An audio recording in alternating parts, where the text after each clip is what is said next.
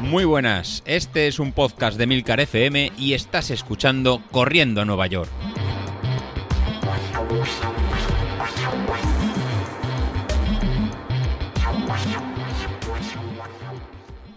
Muy buenos a todos, ¿cómo estamos?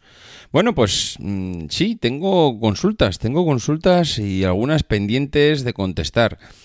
Hoy quería comentar un correo que me llegó de, un oyente sobre el tema de la recuperación, cómo me recuperaba mm, de, las, eh, de los entrenamientos, si hacía una buena recuperación, si me sentía eh, muy cansado.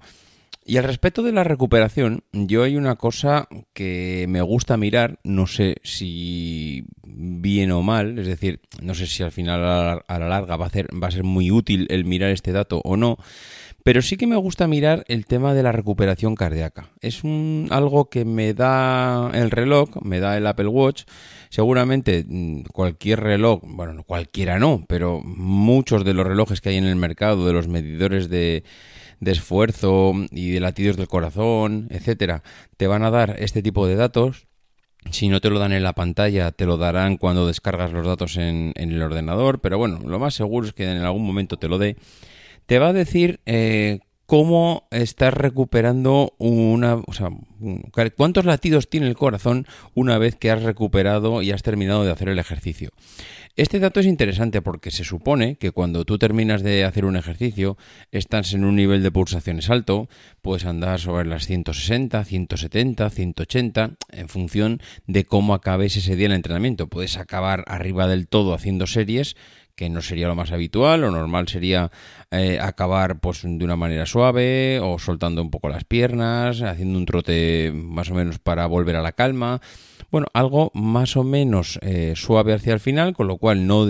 sería raro que te pillara en un pico de pulsaciones, no, no sería normal que terminaras en 180 justo en el momento de acabar el entrenamiento.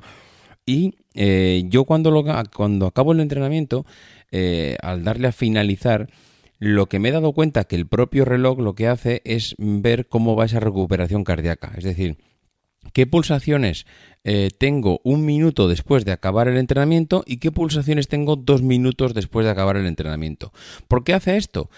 Pues es una información muy valiosa, es una información de cómo de fatigado o cómo recupera tu corazón. Y si, eh, por lo que sea, hubiera algún problema, pues te lo va a decir ahí. Si tú, bueno, de hecho, mm, yo tengo los datos aquí. Si durante la última semana miro cuáles han sido las recuperaciones de los eh, después de los entrenamientos, veré que eh, ando entre los 30 o 60 mm, latidos por minuto desde que he acabado el entrenamiento y dos minutos después. Es decir, lo normal es que el corazón, una vez que acabe de entrenar, baje en el primer minuto alrededor, pues, 15, eh, 20 pulsaciones y en el segundo minuto baje todavía un poquito más, sobre las 20, 30 pulsaciones. Con lo cual, lo normal sería que al menos cuando hayas acabado eh, el entrenamiento, dos minutos después mm, te encuentres cerca de las 40, 50, 60, ya depende un poco de cada uno, ¿eh? esto tampoco son matemáticas, pero lo normal sería que te encuentres entre las 40 y 60 pulsaciones menos que, eh, que el momento en el que acabaste el entrenamiento. Eso sería un buen indicador de que tu corazón está respondiendo correctamente ya mm, no puedo decir más porque tampoco soy médico, porque tampoco soy especialista en esto, pero sí que puedo decir que al menos cuando, tú, cuando tu corazón responde a los estímulos que le proporciona el cuerpo, es decir, si el cuerpo ha dejado de entrenar, lo normal es que el corazón deje de bombear sangre, que vuelva a la calma de forma paulatina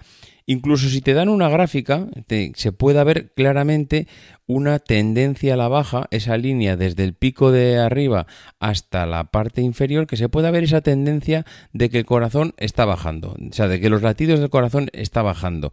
Eso sería pues un buen indicador de que eh, al menos el corazón, por lo que decía antes, está respondiendo correctamente. A mí esto me tranquiliza, a mí me tranquiliza saber que, bueno, oye, mm, dentro de lo malo y dentro de lo que hay, pues por lo menos no está respondiendo mal. Me tranquiliza saber que las pulsaciones en reposo son bajas. Me tranquiliza saber cuando el reloj te hace un electrocardiograma, eh, saber que no hay eh, un mal resultado. Es decir, no eh, es un médico, al médico no lo puede sustituir, un análisis cardíaco, una prueba de esfuerzo no sustituye todo esto que acabo de decir, de hecho ya os comentaré porque estoy en busca y captura de algún centro médico que hagan pruebas de esfuerzo aquí en Barcelona, mm, bueno,